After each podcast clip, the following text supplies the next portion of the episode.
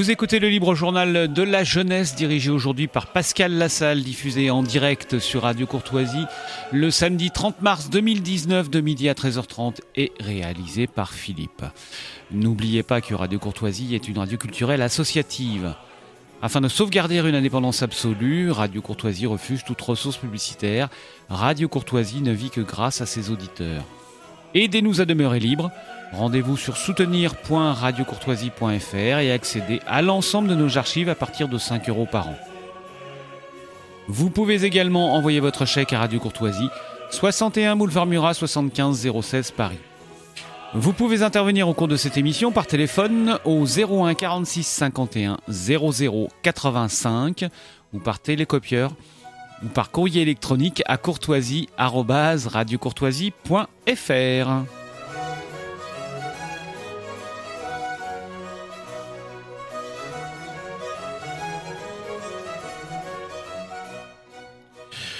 Bonjour à toutes et à tous, bienvenue à l'écoute de cette nouvelle édition du Libre Journal de la Jeunesse, dirigée aujourd'hui par votre serviteur Pascal Lassalle.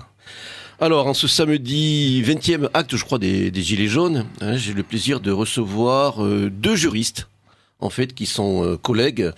Euh, L'un d'entre eux ben, commence à être un habitué de ces studios hein, pour les, les auditeurs euh, les plus fidèles de Radio Courtoisie. Je crois que c'est son quatrième passage, hein, m'a-t-il dit donc tout à l'heure. Il s'agit de Thibaut Mercier. Bonjour. Donc Thibaut Mercier, bon, qui se représentera un peu tout à l'heure plus, plus amplement, donc qui est un jeune avocat du barreau de Paris, hein, qui est un cofondateur du cercle Droit et Liberté et qui fut un auditeur euh, de l'Auguste Institut Iliade hein, pour sa promotion Ernst Younger euh, entre 2016 et 2017. Et euh, Thibaut Mercier donc vient de sortir son premier livre qui était véritablement, je dois le dire, une réussite hein, entre bon un ouvrage équilibré accessible et dense, intitulé inimatiquement, mais il reviendra là-dessus tout à l'heure, Athéna à la borne, discriminer ou disparaître, dans une coédition Institut Iliade, Pierre-Guillaume de Roux, hein, donc dynamique éditeur, hein, qui aujourd'hui donc euh, publie beaucoup d'auteurs euh, dignes d'intérêt, que ce soit sur le plan littéraire ou sur le plan plus de l'essai, hein, de l'essai politique ou métapolitique. Donc mon deuxième invité n'est pas encore arrivé, c'est vrai qu'aujourd'hui il y a quelques perturbations dans les transports en commun, hein, vu donc euh, justement l'actualité euh, du jour relative à ces manifestations. Mon deuxième invité n'est autre que Jean-Luc Coronel de Boissezon, agrégé docteur en droit, euh, qui est un ancien professeur d'histoire du droit à la faculté de droit et de sciences politiques de Montpellier, donc et qui a été, si vous dire, bon, partie prenante dans une affaire, donc il nous parlera, une affaire qui a eu lieu il y a pratiquement maintenant un peu plus d'un an. Euh, c'est la fameuse donc euh, affaire de la fac de droit de Montpellier euh, avec donc cette, cette occupation et justement bon des sanctions souvent iniques Hein, et injustes qui ont été euh, euh, qui ont été préférés contre le recteur de de la faculté et ce, ce jeune professeur donc qui euh, a subi les faux notamment sur le plan administratif euh, de, de, de ses confrères. Mais ça il y reviendra tout à l'heure lorsque je ne doute point euh, je n'en doute point il sera arrivé euh, dans nos studios. Alors avant de poursuivre plus loin je voudrais en profiter pour rendre hommage à quelqu'un qui fut une, euh, une figure euh, anticonformiste, euh, étonnante, charismatique, passionnée de, ce courant que, certains journalistes ont convenu de qualifier de nouvelle droite. Je fais allusion à Guillaume Fay. Donc Guillaume Fay, une personnalité entière qui ne laissait pas indifférent, Hein, avec bon, son, son, caractère, par de la bien et mal, euh, une personnalité donc qui nous a quittés au début du, du mois de mars, est confrontée à une terrible maladie bon, euh, dont l'issue ne pouvait être que fatale. Jusqu'au bout, il a lutté en combattant. Il a lutté pour euh, une certaine idée de la France et de l'Europe, pour la survie, la régénération de nos peuples, jusqu'au bout. Euh, ses prises de position ont pas mal évolué au cours de, de sa vie, hein, de sa vie très faite de, de plusieurs périodes mais il n'a jamais varié. Hein, son objectif, le but de, euh, de son combat n'a jamais varié, quoi qu'on en dise. Euh, je dois dire que c'est quelqu'un qui m'a profondément marqué, hein, ainsi que beaucoup d'autres.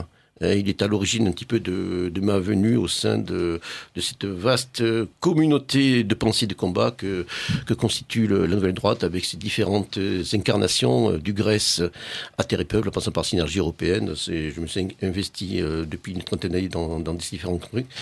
C'est quelqu'un qui est étonné par euh, sa fougue, par ses fulgurances, par sa, capacité à séduire euh, ses auditoires, que ce soit avec ses écrits ou dans euh, ses prises de parole, euh, surtout dans la première moitié de sa vie. Hein. c'est quelqu'un qui est venu donc au Grèce au tout début des années 70 grâce à Dominique Vénère, hein, feu Dominique Vénère, dont le souvenir nous est si cher. Hein.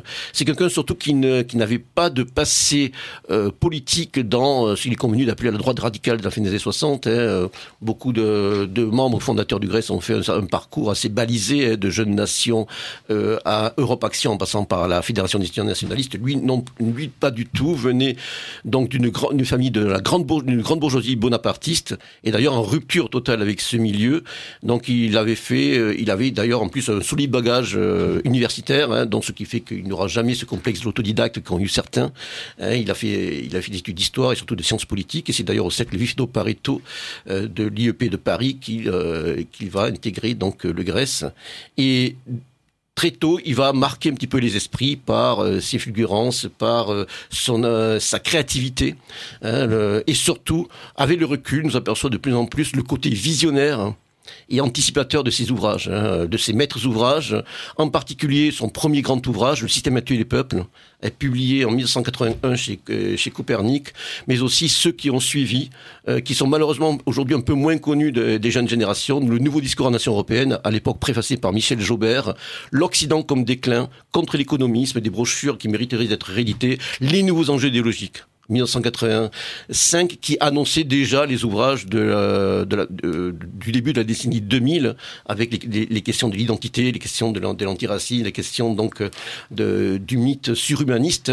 Euh, Guillaume ne cachait pas que ces deux maîtres étaient euh, le solitaire de Maria, Friedrich Nietzsche et surtout George Locke, une figure encore trop méconnue, sans le, laquelle bon, le Grèce ne serait pas devenu ce qu'il est devenu, et euh, qui a surtout cohéré la vision du monde, la Weltanschauung, euh, qui doit, qui continue aujourd'hui à vertébrer, en tout cas euh, tant bien que mal, donc ce qui, ce qui se demeure de ce courant de pensée.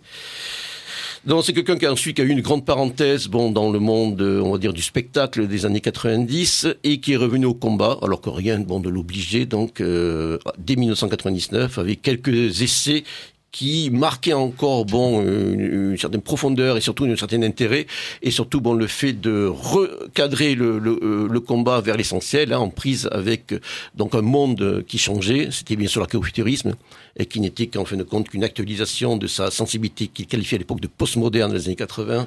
C'est la colonisation de l'Europe, un ouvrage qui a fait du bruit à l'époque. C'est pourquoi nous combattons, hein, lexique, euh, le lexique idéologique du Grèce qui avait été durci et remis à jour.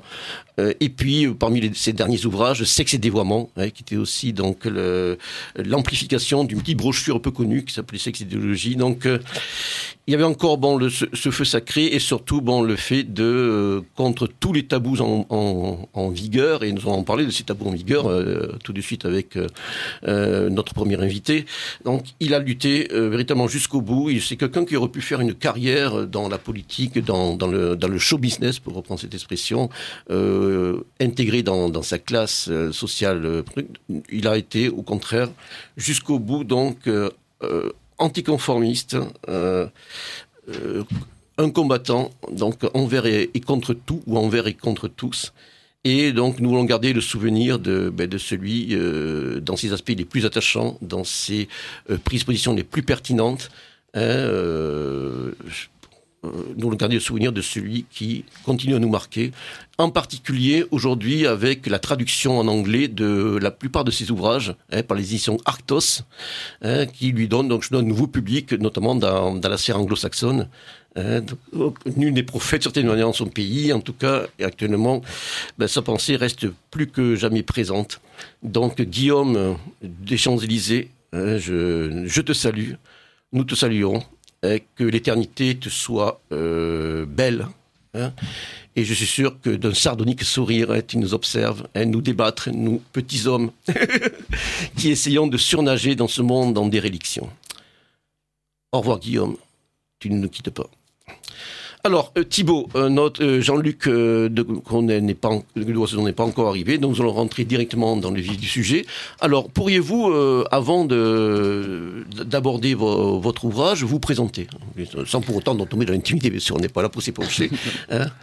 Alors, je suis euh, Thibaut Mercier, je suis avocat au barreau de Paris, j'ai 34 ans. Euh, ça, c'est pour euh, ma profession et mes engagements politiques se traduisent notamment par la création du Cercle Droit Liberté, qui est une association qui vise à briser le conformisme ambiant dans l'université et dans le monde juridique.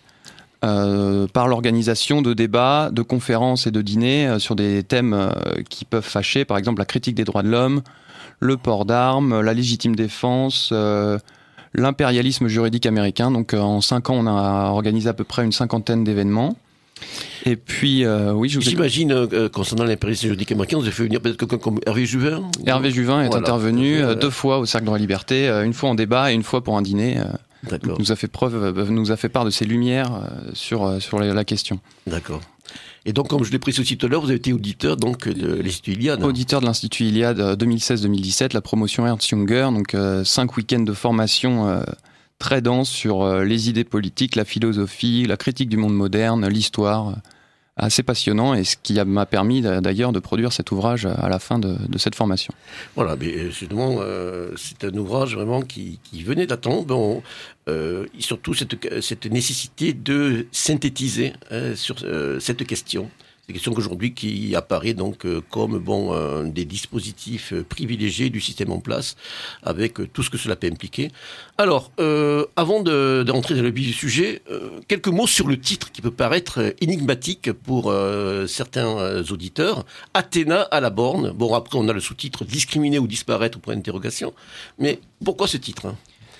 Alors, euh, pour, les auditeurs, Athéna à la borne, euh, c'est la couverture aussi de, l'ouvrage. C'est euh, un bas-relief qui date du 5e siècle avant notre ère, qui a été trouvé sur le Parthénon, et qui représente Athéna avec son casque et sa lance qui contemple une borne. et cette borne, qu'est-ce qu'elle représente? Elle représente...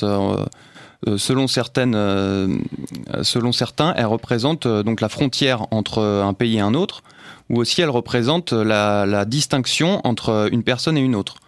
Euh, et comme il s'agissait d'un essai sur la discrimination, donc discriminer ça veut dire distinguer, cette borne, cette frontière, en fait, c'est un outil euh, de distinction, c'est un, une marque de l'altérité. Et il était très intéressant de, réfléchir là-dessus, de, revenir à la sagesse des anciens qui nous montrent euh, souvent la voie dans nos mots modernes. Et donc j'ai fait référence en empruntant évidemment à Heidegger qui, qui avait qui avait fait une conférence à Athènes à l'époque, euh, en disant que cette, euh, que cette Athéna à la borne nous montrait la limite aussi. Et la limite, donc c'est ce qui nous distingue, mais c'est aussi ce qui nous limite dans notre volonté euh, individuelle qui est maintenant illimitée dans, notre monde moderne, et en fait qui vient nous montrer qu'il y a quelque chose qui est au-dessus de nous, qui limite notre volonté et qui, qui, n'est pas, qui ne doit pas être vu comme les barreaux d'une prison, mais quelque chose qui nous protège. Donc c'est, c'est aussi revenir à une sagesse antique qui, qui nous empêche de tomber dans la démesure, et c'est cette limite que la, déesse Athéna nous montre. D'accord. Alors cet ouvrage est issu d'une réflexion que vous avez menée depuis déjà un certain temps, ou de, travaux même que vous avez menés au sein de, votre promotion? Euh, c'est ça, c'est issu de travaux que j'ai menés euh, pendant la formation, pendant la formation Iliade, mais euh, cette idée, je l'avais déjà en tête depuis à peu près 2013. Et la petite histoire, c'est que c'est venu d'un d'un exemple que je cite dans l'essai. C'est une boutique sur les Champs-Élysées qui recrutait ses vendeurs euh, au physique, parce que c'était des vendeurs qui étaient aussi un peu mannequins. Et à l'époque, le défenseur des droits euh, s'est intéressé à cette, euh, cette politique d'embauche qui aurait été discriminatoire parce qu'on choisissait les beaux et on rejetait donc les personnes plus laides. Quelle horreur, de la laidophobie. Voilà, c'était de la laidophobie. et on voit, et là, en fait, on a vu que cette, je me suis dit que cette obsession de l'antidiscrimination nous interdisait de distinguer le beau du lait. Et en fait, ça nous interdisait de nous élever. Euh, c'était vraiment cet égalitarisme qui nous ronge actuellement. Et c'était un exemple vraiment marquant euh, de, cette obsession d'antidiscrimination. Maintenant, il ne faut plus distinguer, il ne faut plus dire les choses, il ne faut plus sélectionner les plus beaux, les meilleurs, euh, pour tendre vers le beau, vers l'excellence. Et c'était, un peu le, point de départ de ma réflexion sur cette notion de discrimination. D'accord. Alors dans la première partie de votre ouvrage, vous revenez sur une sorte de, d'arrêt sur image sur ce principe de non-discrimination et vous exposez donc les nombreux euh, dispositifs juridiques et sociaux et qui aujourd'hui donc forment la pierre d'angle ben, de ce qu'on peut qualifier de totalitarisme soft, hein, euh, de plus en plus euh, envahissant et qui interdit tout choix, toute préférence. Pourrez-vous un petit peu revenir sur justement ce, cette notion à la base de, discrimination Qu'est-ce qu'on va entendre euh, par là, bon, déjà au niveau étymologique, vous avez commencé à en parler, mais ensuite au niveau du droit et de la réglementation en, vigueur Alors, comme je l'ai dit tout à l'heure, discriminer étymologiquement, ça veut dire distinguer.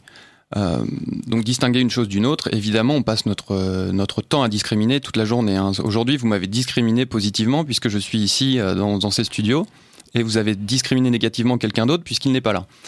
Euh, ça, c'est quand même le point. Euh, il faut quand même rappeler ce terme. Euh, voilà, revenir à l'étymologie des mots, c'est important de savoir de quoi on parle. Donc, discriminer, ça veut dire distinguer, choisir, préférer même. ensuite, comment ça se traduit dans notre droit Dans notre droit pénal, ça se traduit par la discrimination. C'est vu comme le fait de refuser un bien, un service ou une embauche selon certains critères. À l'origine, en 1972, il y avait quatre critères qui étaient interdits. C'était euh, la distinction fondée sur la religion, l'ethnie, la race et la nationalité. Euh, et euh, on, a commencé avec ces quatre critères et désormais en, 2019, on est à plus de 25 critères. On est à 25 critères de, de discrimination qui sont interdites. donc en fait, on vient brider le citoyen français dans sa liberté de choix au jour le jour. Euh, puisqu'il n'a plus le droit de, choisir, par exemple, un collaborateur ou, ou de proposer un bien euh, selon certains critères qui sont maintenant interdits par la doxa dominante. Alors, on a étendu un petit peu après, progressivement, le champ de ces discriminations, les objets de ces discriminations. Exactement. Donc, euh, dans quel domaine notamment Bon, euh, alors, au début, je crois qu'il y a des questions de la race. De voilà, comme je l'ai dit. Alors, au début, c'était euh, c'était la, la, race, la religion, l'ethnie ou la nationalité. La nationalité, voilà. En fait, cette loi est fait suite à une, une convention des Nations Unies qui avait pour but de lutter contre la discrimination raciale. Euh, qui a été signée en 68. Pareil, ça, alors les, les, députés anglais ont également voté une, une loi qui allait dans ce sens. Euh, et, le Parlement français, à l'unanimité des deux chambres, a donc voté cette loi Pleven qui venait interdire euh, évidemment la distinction selon la race. Mais ils, ont fait un peu de zèle, ils sont allés plus loin. Ils ont interdit euh, la discrimination fondée sur la religion, l'ethnie et la nationalité. Alors évidemment, la République française, qui est universaliste et qui, considère que l'être humain est le même partout et en tout temps, c'était assez logique pour elle de venir interdire la, discrimination aussi fondée sur la religion, en plus la, la République est laïque, ou fondée sur l'ethnie. En revanche, ce qui était beaucoup moins logique, c'était de venir interdire la discrimination fondée sur la nation. Euh, en fait, par cette, cette loi Pleven, euh, on a fait un peu sauter l'idée même de nation, puisque le but de cette nation et d'un État, surtout, qui est l'organisation légale du peuple, c'est quand même la défense de ses citoyens. Et là, on a interdit à l'État français et aux citoyens de privilégier leurs compatriotes. Euh, donc on n'a plus le droit de réserver un emploi à un Français, ou en tout cas on n'a plus le droit de le dire, on n'a plus le droit de réserver un bien à un Français par rapport à un étranger. On peut se dire que c'est une bonne chose parce que ça nous oblige à être tolérants envers les étrangers, mais ça fait aussi sauter tout lien sympathique entre les compatriotes. Euh, donc c'était vraiment euh, le début d'une espèce de haine de soi très occidentale d'interdire, de privilégier les siens. Alors ce que vous rappelez justement, justement dans, dans cette partie de votre ouvrage, c'est que euh, cet état de fait est aussi lié à une particularité un petit peu de notre ADN politique, c'est-à-dire le principe d'égalité ou égalitarisme. Voilà, alors euh, c'est vrai que l'égalité c'est très, c'est très révolutionnaire, hein. on est tous égaux devant la loi. et le principe de non-discrimination, ça veut dire qu'on doit pouvoir profiter de, de, des opportunités qu'offre la, société, qu'offre la société de la même manière. Euh, le souci, c'est que on est tombé de l'égalité des droits à l'égalitarisme maintenant. Euh, l'égalité des droits, ça veut dire qu'on doit tous avoir les mêmes droits pour pouvoir ensuite, selon notre mérite, avancer. Désormais, on a quand même une vision un peu plus égalitariste, euh, très socialiste, de l'égalité des résultats. Faut être égaux, non pas au début, mais à la fin. L'égalité des résultats. L'égalité des résultats, il faut nous rendre égaux. et donc, en fait, en nous rendant égaux, ben, on, fait, on fait fi de tout ce qui nous différencie. Euh, de nos talents euh, respectifs, euh, de notre histoire, de notre culture, de notre religion. on veut rendre les êtres les plus semblables possibles. En fait, on n'est plus égaux, mais, mais semblables maintenant. C'est on, est, à la fois différencié et puis aussi on est dans un processus de nivellement par le bas. Voilà, exactement. Mm. Quoi, de tout ce comme on a une, une, république qui, qui, est très relativiste, on est un monde moderne, les sociétés occidentales sont très relativistes, tout se vaut.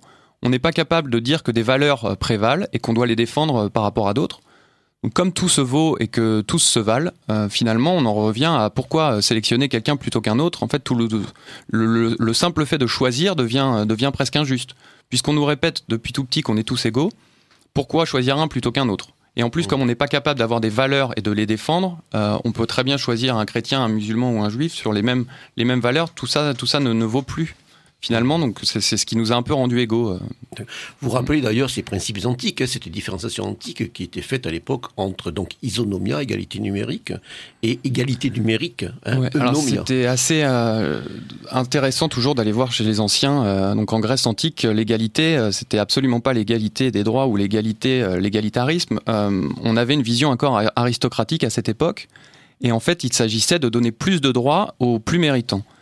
Euh, plus de droits également plus de charges. Donc c'était en fait une juste inégalité politique et c'était il fallait traiter également les égaux mais inégalement les inégaux. Euh, donc évidemment, euh, on peut se dire c'était une société de privilèges où seuls les meilleurs ont des droits. Mais dans ces cas-là, il faut quand même se rappeler qu'à l'époque, il y avait quand même encore une, une recherche d'un certain bien commun. Et dans ces cas-là, si on est tous tournés vers euh, vers une, recherche transcendante du bien commun, c'est assez, euh, ça peut être une bonne chose politiquement de privilégier les meilleurs, qui vont évidemment tirer euh, les plus faibles vers le haut, et ça permet à une société de s'élever. D'ailleurs, vous précisez bien dans un sous-chapitre que on a abouti en fin de compte à quelque chose qui était sûrement une des choses les plus positives qui est émergée donc de la, de la Constitution républicaine, hein, chère donc aux héritiers de la Révolution française, c'est la notion de méritocratie. Exactement. Et là, on en, est sorti. C'est vrai qu'on a voulu, euh, bon, la Révolution euh, française a voulu faire fi de tous les privilèges et de, toutes les, de tous les privilèges dus à la naissance. Euh, et c'est vrai que ça a permis une certaine méritocratie. Voilà, et puis on, en aboutit aussi, comme vous le précisez, à une tyrannie de la faiblesse.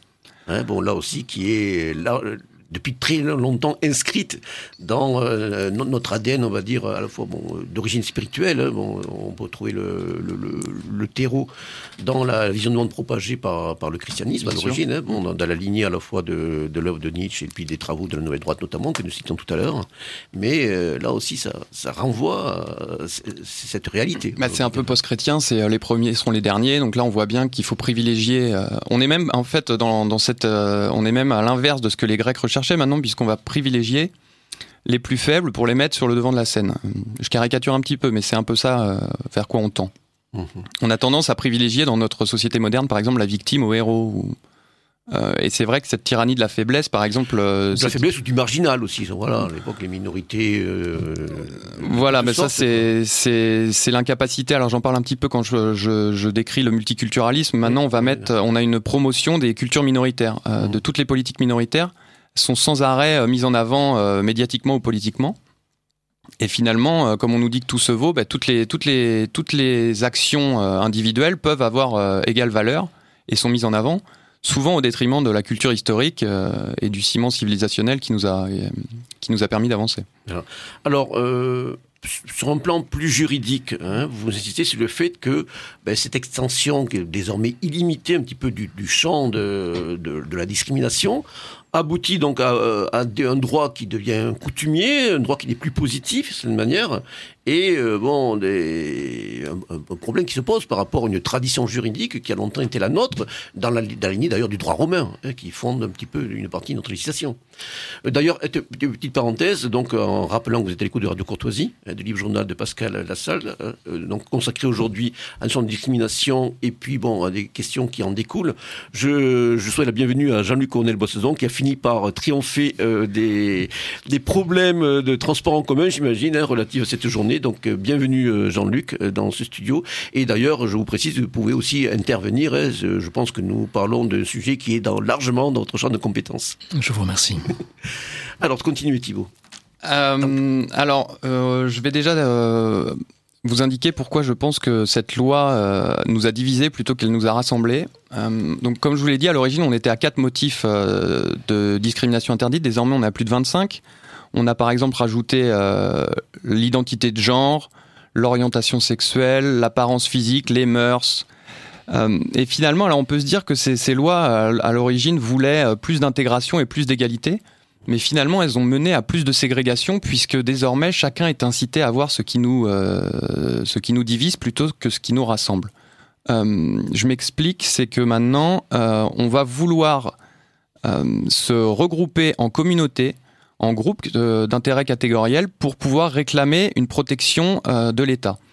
par exemple, on, on, voit les SOS racisme qui, qui se sont, enfin, l'association la, SOS Racisme qui a voulu lutter contre le racisme. Après, il y a les, associations de défense des LGBT. Donc ça, c'est selon l'orientation sexuelle. Euh, après, les associations de défense de telle ou telle religion. Et finalement, on se retrouve que euh, on a multiplié les communautés qui chacune réclame euh, la couverture étatique vers elle et au détriment du bien commun. En fait, on a oublié cette idée de communauté nationale c'était aussi une des choses qui était pas mal dans la République française, c'est qu'elle ne reconnaissait qu'une seule communauté, c'est la communauté nationale. Désormais, sous l'influence américaine, on, reconnaît une multitude de communautés et chacune doit être protégée par l'État. Et euh, en général, elles défendent leurs intérêts catégoriels et non pas le bien commun ou l'intérêt de la nation. Là, en plus, sur un mode égoïste, euh, larmoyant et victimaire. Voilà, en plus, il y a cette. Euh, l'air du temps. Exactement. Donc, ça, c'est on est incité à faire état de nos, de nos, de nos désagréments de l'âme sur la place publique. Ce qui est un peu contraire à l'éthique classique euh, européenne et à la pudeur héléno-chrétienne qui nous caractérisait, c'était de le fait de garder nos sentiments en nous, avoir une petite guerre interne euh, à dans notre fort intérieur, et après notre surmoi dominait cette guerre interne et ça permettait une pacification des relations sociales sur, le, sur la place publique. Oui, la, maîtrise de soi, tout simplement. La maîtrise de soi, voilà. Juste une idée de la dignité, de la retenue, du sens de la mesure, hein. Qui de notre plus lointain passé euh, indo-européen, et notamment, bon, bien sûr, l'aurore grecque, hein, à laquelle euh, on a fait allusion. Alors, euh, à ce stade-là de votre ouvrage aussi, vous montrez que, bon, j'ai parlé tout à l'heure de, de, principes juridiques, bon, on, met les grands principes du droit, en fait, de compte aux oubliettes, dans un contexte aussi où on s'aperçoit que, en, en France en particulier, mais en Occident en général, on a une bonne partie donc de, la magistrature, bon, qui, est, loin d'être neutre. Euh, et qui accompagne largement ce processus. Quoi. Voilà, alors ça c'est un des glissements euh, que je décris dans cet essai, c'est euh, le glissement vers une justice théologique. Le, classiquement, dans notre droit moderne, le juge ne pouvait juger que du crime, c'est-à-dire quelque chose d'objectif et tangible. Désormais, on va juger des intentions. Puisqu'un choix, évidemment, c'est une intention, c'est quelque chose qui, nous, qui a été fait en notre fort intérieur, et euh, comment peut-on prouver matériellement un choix? Euh, par exemple, si je vous ai choisi ou si je ne vous ai pas choisi et que je ne vous ai rien dit, euh, vous ne pouvez pas savoir si je vous ai choisi parce que vous, si je ne vous ai pas choisi, pardon, parce que vous faites partie d'une minorité visible ou parce que vous étiez incompétent. Donc désormais, dans les procès qui vont qui vont arriver sur ces, sur cette histoire de ces histoires de discrimination, le juge va essayer de sonder vos cœurs et vos reins, de sonder votre fort intérieur, même de violer votre conscience euh, pour savoir si vous avez, votre choix était conforme à la doxa dominante. Ça veut dire que si vous avez fait un choix. Si vous avez fait un choix parce que la personne était compétente, c'est un choix autorisé. Si vous avez fait un choix parce que cette personne était de la même nationalité que vous, c'est un choix non autorisé. Donc là, on a glissé du rôle classique du juge qui, qui jugeait euh, du crime pour un, un, juge qui désormais juge du péché. Donc c'est un peu le, une justice inquisitoriale ou un retour, euh, un retour à la chasse aux sorcières. Euh, et vraiment, c'est une nouvelle moralisation de notre droit, c'est le retour du péché dans notre droit euh, moderne. Et c'est assez dérangeant euh, de, de, voir que, que des choses qui paraissaient acquises en droit, finalement, on revient en arrière.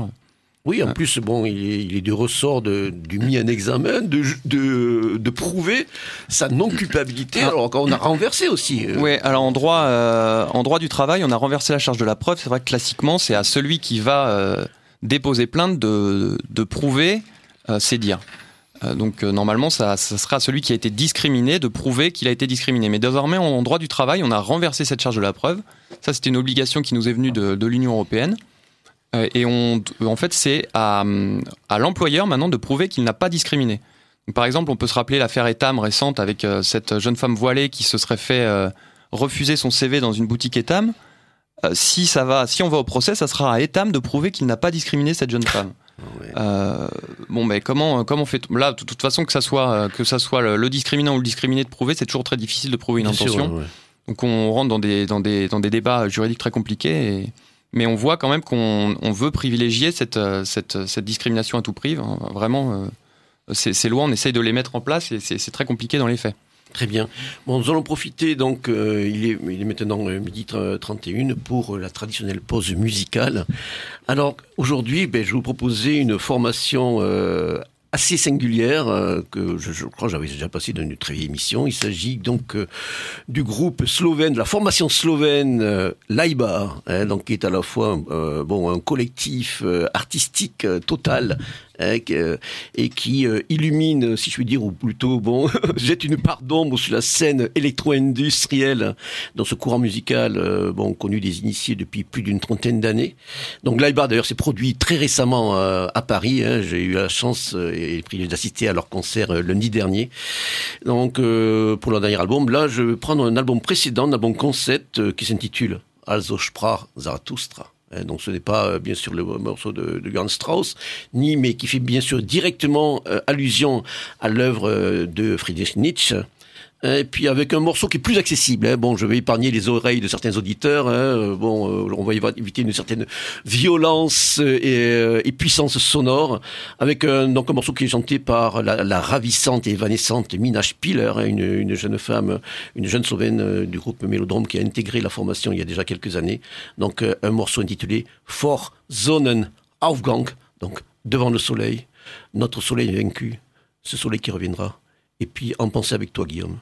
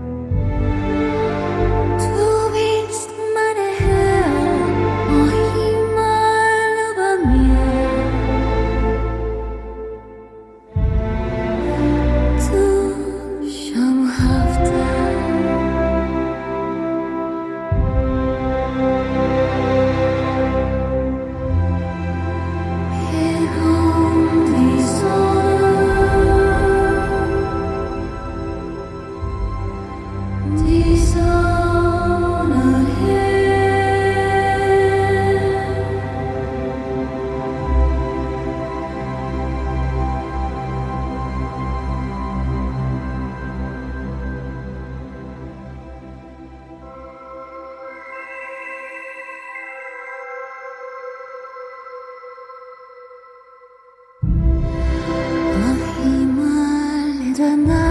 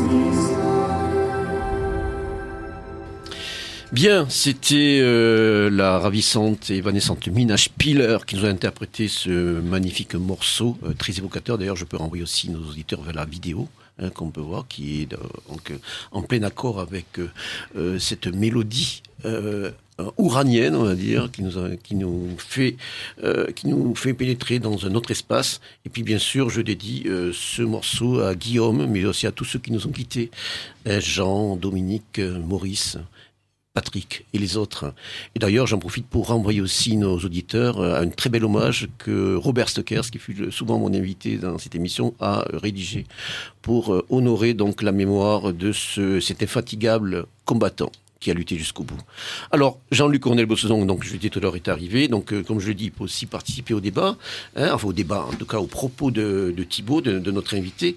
Alors, euh, dans votre ouvrage, vous euh, montrez qu'en fin de compte, bon, mais on se retrouve dans une, une situation où on est confronté à de nouveaux dogmes et un dogme surtout bon qui est euh, de, de, de, nature presque soft totalitaire, hein, de moins en moins soft d'ailleurs. Euh, les, auditeurs me pardonneront cet anglicisme, hein, bon, totalitarisme doux on va dire, et qui avait déjà été théorisé par certains. Hein, je pense toujours à l'œuvre novatrice et visionnaire de Eric Werner, hein, du politologue suisse Eric Werner, qui est déjà venu aussi dans ce studio. Et vous évoquez notamment donc les mécanismes qui sont mis en place depuis plusieurs années, hein, donc sur lesquels vous pouvez euh, rapidement revenir. Hein, je pense à la HALD et aux autres gadgets genre euh, aussi, euh, ces acronymes un peu barbares, mais qui participent justement de, de, de, phénomènes euh, néo-totalitaires.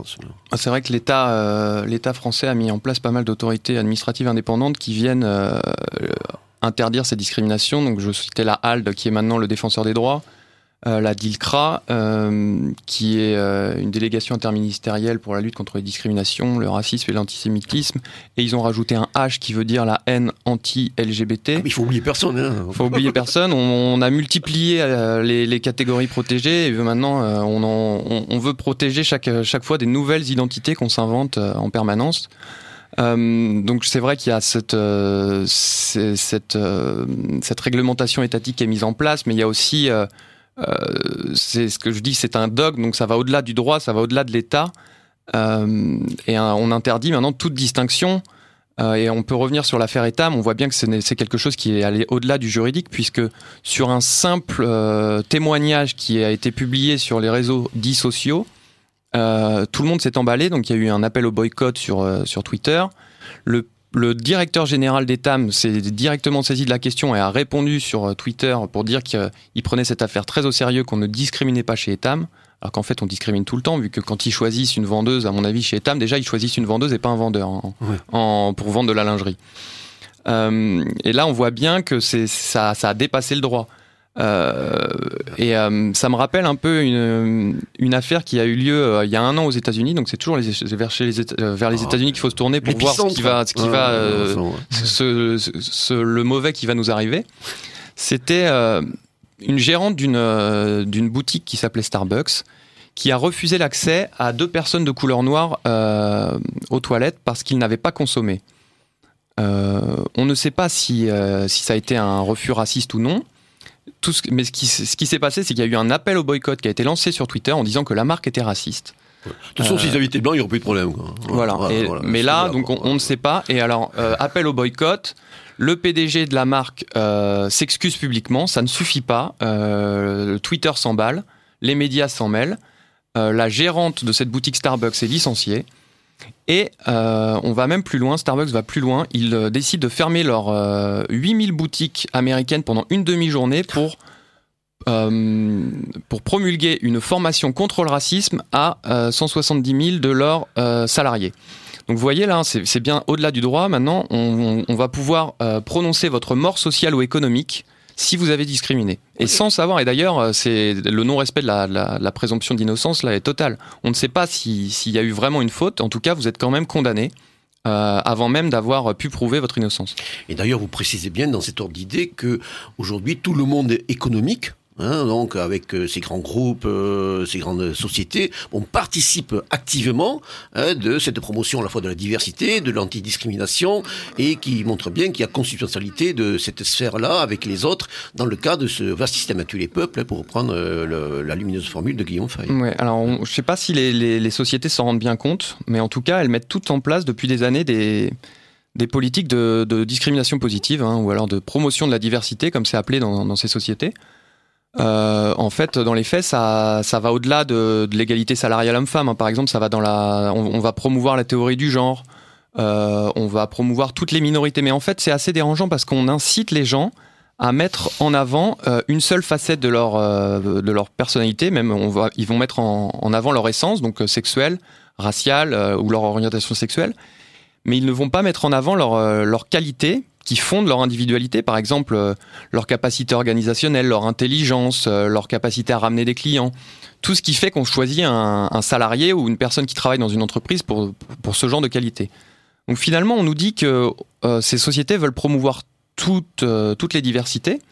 Et en fait, elles se on, se retrouve dans les faits finalement à uniformiser les salariés puisqu'ils vont tous penser la même chose, cette espèce de dogme antidiscriminatoire. Alors évidemment, on aura des femmes, des hommes des musulmans, des chrétiens. Euh, euh, tout ça, pour, pour essayer de montrer qu'on est divers, mais finalement, on, va tous dans une, dans une seule direction et c'est un peu l'uniformisation intellectuelle des salariés et, et, comme je dis, de l'uniformisation des salariés à l'uniformisation des clients et des hommes, il n'y a qu'un pas. Justement, mais d'ailleurs, c'est un peu l'objet de la deuxième partie de votre ouvrage, hein, donc dans la mesure où bon, vous montrez ce processus d'indifférenciation hein, d'affaissement, de, d'appauvrissement en cours. Hein, donc ce chapitre est intitulé Vers la dissolution d'identité individuelle et collective. Et là, vous tracez un petit peu les contours de cette nouvelle anthropologie qui est en train de se mettre en place. Alors pouvez-vous un petit peu développer rapidement ce point-là donc sur cette euh, cet individu hors sol hein, pour reprendre la formule David Juvin hein, que vous, ouais. vous, imitez L'homme de rien. Alors euh, on voit que les Lumières françaises euh, nous ont nous ont appris que l'homme euh, était universel, c'est-à-dire qu'il était le même en tout point du globe et en tout temps. Euh, ça, c'est le fameux état de nature euh, de, Jean-Jacques Rousseau, qui nous disait que l'homme, euh, l'homme naît hors de sa culture et qu'en fait, c'est cette culture qui vient la servir. Et il faudrait donc le, délier de ces déterminismes qui viendraient en fait le mettre en esclavage. et on voit que les élites occidentales et les élites françaises sont, vraiment imprégnées de ce rousseauisme qui considère que l'homme est partout le même en tout temps. Donc à partir du moment où l'homme est partout le même et en tout temps, euh, il n'existe plus de nation en fait. Euh, un Français vaudra un Anglais et vaudra un Japonais. Alors à ce stade-là, oui, on peut préciser, vous le faites dans votre ouvrage, bon, vous allez prononcer le mot nation, mais là aussi, il faut, il faut établir quand même un distinguo entre la nation contractuelle, bon, à la française ou à l'américaine, vous allez le faire tout de suite, et la nation ethnoculturelle, on va le dire comme ça. alors nos, nos élites euh, françaises sont vraiment imprégnées de la vision d'Ernest Renan, euh, ou en tout cas d'une certaine vision d'un discours d'Ernest Renan euh, sur la sur ce que sur ce qu'est la nation. Nous, alors selon Renan, en tout cas c'est un discours de Renan qu'il a fait à la Sorbonne, qui était euh, déjà contextualisé historiquement puisque ça avait c'était à l'époque où l'Alsace-Lorraine était allemande et, en fait ça après la défaite de 1871 voilà ça avait plutôt selon moi vocation à justifier le retour de l'Alsace-Lorraine dans le giron français en plus, quand on lit cette, ce discours d'Ernest Renan, il dit un peu tout et son contraire. Voilà. Qu'est-ce que la nation hein Qu'est-ce que la nation Mais finalement, on en, on, on, on en a tiré qu'une seule conclusion de ce discours, c'est la volonté de vivre ensemble. Euh, la nation, ça serait le plébiscite de tous les jours, la volonté euh, de, vivre ensemble et de continuer à vivre des choses ensemble. Donc on voit qu'en fait, la, ce qui fonderait la nationalité française et cette adhésion à la nation, c'est seulement notre volonté. En plus, bon, il y a une réalité bon, qui était évidente à l'époque, c'est que bon, euh, l'immense majorité de la population française est constituée par un stock de population d'origine européenne. Et je pense que Renan n'avait pas anticipé aujourd'hui bon, les, flux migratoires halogènes qui nous submergent depuis déjà plusieurs décennies. Je pense qu'on est, allé, on est allé bien plus loin. Que, évident. On est allé bien plus loin que ce que, ce que Renan voulait, euh, voulait euh, dire dans ce discours. Mais pour terminer, donc, euh, comme je vous le disais, maintenant, c'est une vision contractuelle de la nationalité, c'est-à-dire que si je veux devenir français, je peux le devenir. Euh, et d'ailleurs, alors c'est assez dérangeant parce que déjà, il y a des choses qui nous déterminent. Euh, on est quelque part, on est né quelque part et on peut pas choisir. malheureusement ou heureusement d'ailleurs, on est né dans une culture et c'est cette culture, par le truchement de cette culture, qu'on devient humain d'ailleurs. Aristote nous disait que nous étions des animaux politiques, ça veut bien dire que nous sommes nés dans une culture qui nous précède. Donc tous les mmh. l'être humain universel en fait n'existe pas. Voilà, où on peut renvoyer aussi aux travaux de l'anthropologie philosophique d'Arnold Galen, notamment, voilà, d'un penseur que, que, le Grèce avait mis en avant à une certaine époque. Donc pour revenir sur cette vision contractuelle, maintenant, si euh, ma volonté me fait que je peux être français, demain, ma volonté pourra aussi décider que je ne suis plus français. Euh, et finalement, ce, n'est pas possible puisque, qu'on le veuille ou non, la France existe, elle a, euh, plus de 1500 ans d'histoire, l'Europe existe, elle a des millénaires d'histoire. Euh, on a été façonné par la philosophie grecque, le droit romain, le christianisme d'ailleurs, qu'on le veuille ou non, qu'on soit athée ou non. c'est des choses qui nous ont façonné, qui ont façonné notre identité, notre langue également, et comme on ne peut pas s'en délier, on peut le rejeter, on peut le combattre, mais quoi qu'il en soit, demain, si je vais vivre en Chine, je ne pourrai pas me dire chinois. Euh, si je vais vivre euh, au Sénégal, je pourrais pas devenir sénégalais. Et on sera pas perçu comme tel en tout cas. On ne sera pas perçu comme tel. Voilà, Là, on a, on a, on a une certaine décence commune de leur part que nous avons perdu depuis longtemps. Mais euh, donc là, il y a une, une, c'est vraiment cette cette haine de soi, cette cette haine de soi qui est, qui est assez prégnante en, Occident, c'est que nous, notre identité serait seulement contractuelle et tout le monde peut devenir français. Mais finalement, c'est pas comme ça que ça fonctionne. On voit bien que, que c'est au-delà du droit, que la, la nationalité, c'est quelque chose de mystique qui nous relie à notre terre euh, et donc cette vision contractuelle, euh, cette vision contractuelle est assez dérangeante et d'ailleurs inefficace actuellement. On voit bien que on nous parle de vivre ensemble en permanence, mais chacun se, réfère à son identité, euh, sa patrie, donc la terre de ses pères. Et les gens qui arrivent sur notre, sur notre, dans notre nation, même s'ils ils acquièrent la nationalité française, ils se réfèrent toujours à leur patrie originelle. Euh, donc pas à la nationalité, pas à la France en tout cas. Voilà. Alors euh, à, la suite dans, cette, partie entourage, bon, vous précisez quelque chose aussi, bon, qui a été bien évident depuis longtemps, que les sociétés multiculturelles sont par définition des sociétés multiconflictuelles. Et surtout hein, après cette, euh, cet ultra-individualisme, cette, cet ultra-subjectivisme hein, lié à, bon aussi une, une, dérive narcissique que Christopher Lash notamment bon a bien mis en évidence hein, dans les années 80. Bon, aboutit jusqu'à même pour vouloir choisir son, son identité sexuelle, quoi, avec cette fameuse théorie du genre donc euh, qui commence à faire des ravages venus des États-Unis, bien sûr, depuis déjà euh, quelques décennies. Et vous mettez ça, bon, avec euh, avec des références notamment à certains auteurs comme Zygmunt Bauman aussi, Société liquide. Vous, vous mettez en évidence cette double figure de Narcisse et Proté. Pouvez-vous développer un petit peu sur ce alors, euh, d'abord, on nous a dit que, que les cultures et les nations n'existaient plus, donc euh, en fait que notre volonté pouvait, euh, pouvait être toute puissante et nous dire qui nous étions. Et maintenant, on va, on va pousser, le, on va pousser jusqu'au bout la logique, et on peut même, vu que la, la réalité n'a plus de pouvoir normatif, la réalité biologique n'a plus de pouvoir normatif non plus. Donc vous n'êtes plus un homme ou une femme, vous pouvez choisir. Votre volonté est toute puissante. C'est le je pense donc je suis cartésien qui est poussé à son jusqu'au bout. Et là, euh, si je choisis demain que je ne suis pas un homme et que finalement je suis une femme, euh, eh bien c'est mon droit. Et donc ce n'est plus qu'un désir. Maintenant, on convertit notre désir en droit dans cette société et on va réclamer euh, cette reconnaissance publique de notre volonté en faisant fi de tout ce qui nous transcende, tout ce qui nous dépasse, donc de la réalité biologique par exemple. Et, et finalement, le droit, le droit est un outil utilisé par l'individu pour faire plier la communauté. Et l'État, d'ailleurs, l'État euh, moderne participe à, cette, euh, à ce problème, puisque maintenant, c'est un peu un self-service normatif. et il va donner raison à l'individu euh, qui va pouvoir faire valoir de manière illimitée ses droits individuels.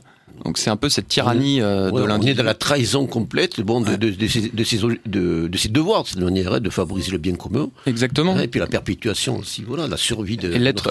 L'individu ne comprend plus qu'il y a quelque chose au-dessus de lui qui vient le, limiter sa volonté. Maintenant, il est tout puissant. Et donc, euh, Narcisse, c'est un peu cet amour euh, de soi au détriment des autres qui est poussé à, à, outrance. On est dans des sociétés où, où, où seul l'individu compte. Il ne peut plus. Enfin, il a décidé lui-même, par exemple je cite un peu euh, Philippe Muret qui, parlait de l'artiste. Maintenant, avant, on était artiste parce que la communauté des artistes nous reconnaissait comme tel. Mais maintenant, je suis artiste parce que j'ai décidé de l'être. Euh, donc ça, c'est le côté très narcissique. Et après, je cite Proté. Euh, j'emprunte ça, j'emprunte ça à Paul-François Paoli qui, qui, nous dit que Proté, c'est un peu euh, la dissémination des, des, des, identités, la liquidité de nos identités, parce que maintenant notre identité peut changer. La variabilité. La variabilité. Voilà, Alors euh, avant, on était l'identité, c'était quelque chose qui nous était assigné et qui, est, qui ne changeait jamais euh, tout au long de notre vie. Hein. Mmh. Désormais, on peut choisir cette identité puisqu'elle nous serait imposée, que ça serait une tyrannie qu'on nous aurait imposée à la naissance. Il faut pouvoir s'en délier, il faut pouvoir s'en libérer. Euh, donc, je choisis demain que je ne suis plus un homme et que je suis une femme. Et puis c'est pareil sur euh, toutes les identités de genre. Donc là, euh, on peut vraiment choisir notre identité tout au long de notre vie. Et c'est une, identité fluide, donc protéiforme. Et, on le voit avec toute cette théorie du genre assez dérangeante. Qui, qui, qui, aussi participe à la, multiplication des identités qui doivent maintenant être protégées je pense à, au polygenre, à transgenre. Ah oui, l'on s'y perd. On ne parle plus de sexe, dans, maintenant on parle ah, de genre, vu que ça serait quelque chose, le sexe nous, sera, nous serait assigné à la naissance de manière arbitraire et il faudrait pouvoir s'en délier. Alors ce greffe là-dessus, dans le sillage aussi, bon, en fin de compte, de, ben de, de l'héritage venimeux de et toxique de l'école de Francfort, euh, cette, ce que vous qualifiez de marxisme culturel, cette expression bon, qui se fait surtout florès dans le monde anglo-saxon, et où montrer qu'il y a en fin de compte une grille de lecture dominante-dominée. Oui, alors c'est vrai qu'on nous dit que le droit est le même pour tous, euh, et finalement euh, toutes les discriminations devraient être punies. Mais finalement, dans les faits, et surtout aussi médiatiquement, c'est toujours les mêmes mêmes types de discrimination qui sont mises en avant. Euh, donc ce marxisme culturel, maintenant, c'est plus euh, prolétaire contre bourgeois, c'est dominé contre dominant. Les dominés, euh, les dominés devraient donc non pas créer, enfin en fait, ne se battent pas pour l'égalité, mais se battre pour récupérer le pouvoir qui leur aurait été volé par les dominants. Les dominants dans nos sociétés occidentales sont toujours les mêmes. Ça serait, pour faire très simple, l'homme blanc euh, catholique hétérosexuel. Voilà. Et euh, parfois depuis 50 ans, hein, mon cher Jean-Luc, bon, on est au cœur de cible. Là. Exactement. Euh, et ça, c'est donc c'est pour ça qu'il y a un sous-marxisme culturel qui, qui, voudrait nous faire croire que l'homme blanc doit expier ses fautes, euh, donc euh, le colonialisme, l'esclavage passé. On nous on oublie le patriarcat, le patriarcat. Voilà, le patriarcat. Oh, Alors on, on, oublie de nous dire que, que toutes les civilisations pratiquaient l'esclavage et que laquelle et que la première à l'avoir aboli c'est la civilisation occidentale. Euh, mais il y a quand même cette, cette haine de soi euh, euh, qui, qui, qui, nous, qui nous ronge, qui ronge l'Occident et qui, en fait, qui, qui l'empêche de, de, prendre conscience de son identité et qui l'empêche de défendre son identité. Ouais, c'est ethnomasochisme pour reprendre et... le, le, la géniale expression de Guillaume Fayron. Exactement. Lui. on est dans, les, dans l'ethnomasochisme et en ouais. plus on nous on est dans, ces, dans des sociétés libérales qui sont qui se veulent relativisme relativistes pardon on est dans cette neutralité des valeurs que dénonce beaucoup Alain de Benoît, cette neutralité axiologique. Comme tout se vaut, finalement, euh, pourquoi euh, pourrions-nous défendre euh, notre identité vu que si tout se vaut, notre identité ne vaut pas mieux que celle de, des, personnes qui viennent chez nous? Et en fait, on se retrouve dans une espèce de, société où, où il n'y a plus rien qui peut, qui peut venir euh, former un, ciment culturel et civilisationnel euh, pour, pour transcender l'individu et, favoriser le bien commun. Donc on rejette notre euh, héritage historique, culturel, euh, civilisationnel, puisqu'il ne vaudrait plus la peine d'être défendu. Et, donc en fait, on arrive au multiculturalisme, à des sociétés où il y a énormément d'insécurité. Euh, c'est la concurrence de tous contre tous, la guerre de tous contre tous qui est favorisée par ces concrète, une sécurité mentale aussi, psychologique, hein, dans un schéma évolutif en fin de compte. Hein. Bon, déjà Konrad Lorenz hein, avait déjà bien euh, marqué ça hein, dans les, les, les, péchés capitaux de notre civilisation. Je crois, mon cher Jean-Luc, hein, donc un ouvrage aussi prémonitoire et visionnaire au début des années 70. Les sept péchés capitaux de notre civilisation. Voilà, un ouvrage d'ailleurs qui à l'époque avait été largement commenté hein, au sein de la Nouvelle Droite, hein, qui avait donné lieu d'ailleurs à un numéro euh, copieux de Nouvelle École, un numéro 25, je crois, 24, 25, je me souviens bien. Donc euh, effectivement on est dans ce processus d'involution anthropologique et vous, en tracez aussi, pour terminer ce chapitre, les, limites, les, contours, pardon, hein, avec bon, cet homo economicus interchangeable, cette, monade, cet atome, bon, marqué par la perte du sens tragique, du sens commun, de toute notion d'enracinement. Alors, dans la dernière partie de votre ouvrage, vous essayez de quand même de proposer quelques pistes de réflexion et d'action pour justement essayer un petit peu de, euh, de freiner et carrément aussi de, de lutter euh, contre ce processus en cours. Est-ce qu'on pourrait hein revenir rapidement, s'il vous plaît, sur euh, la notion des homo economicus? Je pense que c'est assez important qu'on en parle. Oui, bien sûr. Euh, en, profitant pour rappeler que vous êtes à l'écoute de Radio Courtoisie, hein, donc, du libre journal de Pascal Lassalle, du libre journal de la jeunesse, qui reçoit aujourd'hui Bang, la jeunesse, juste une manière, avec Thibaut Mercier, donc avocat au barreau de Paris et auteur d'un de, magnifique ouvrage euh, intitulé Athéna à la borne, discriminer ou disparaître aux éditions Pierre-Guillaume de Roux, euh, institut Iliade, et Jean-Luc Coronel de Boissezon, donc euh, professeur d'histoire de droit donc euh, à Montpellier, euh, docteur et agrégé donc euh, en droit, donc qui va s'exprimer dans quelques minutes. Revenez donc sur cette notion d'homo economicus, mon cher Thibault. dans nos sociétés occidentales modernes, on voit que l'économie a pris le pas sur sur le politique. Il n'y a plus qu'une seule justification à la politique, c'est l'économie. Par exemple, on nous justifie l'immigration seulement par par l'apport économique que, que, ça pourrait que ça pourrait amener en France. Euh, et donc on réduit en fait euh, l'individu à sa fonction économique d'agent euh, consommateur et producteur. Et finalement, ça crée un, être humain interchangeable, encore on y revient. Et finalement, ça sous-tend cette espèce de droit imprescriptible à la migration. en Occident, maintenant, les, êtres humains doivent pouvoir être déplacés au gré du marché comme des outils, un peu comme les capitaux. Et donc, donc là, c'est encore quelque chose sur lequel il faut, donc, dont il faut prendre conscience c'est qu'un être humain n'est pas qu'un agent économique. Il y a des choses qui, l'enracinent, qui, qui font que qu'il faut aussi mettre en avant sa spiritualité, euh, son côté social. Quelque chose qui ne se monnaie pas aussi. Quelque chose qui, ne se monnaie pas, voilà. Maintenant, euh, on nous vend un peu euh, comme au marché aux esclaves. Hein. Je pense aussi à tout ce qui est GPA, gestation pour autrui, achat de bébés dans des usines à bébés à l'étranger. Donc on fait, euh, on, en fait, on vend, on vend l'être humain, ça, ça devient un nouvel esclave. Marchandisation. Exactement. Alors justement, dans cet ordre d'idées, vous, dans les, euh, dans les solutions, en tout cas, bon, les, pistes que vous tracez, c'est bien sûr la réhabilitation de trois notions la frontière, tout type de frontière, la notion de limite également, hein, et la notion aussi de mesure. Tout à fait.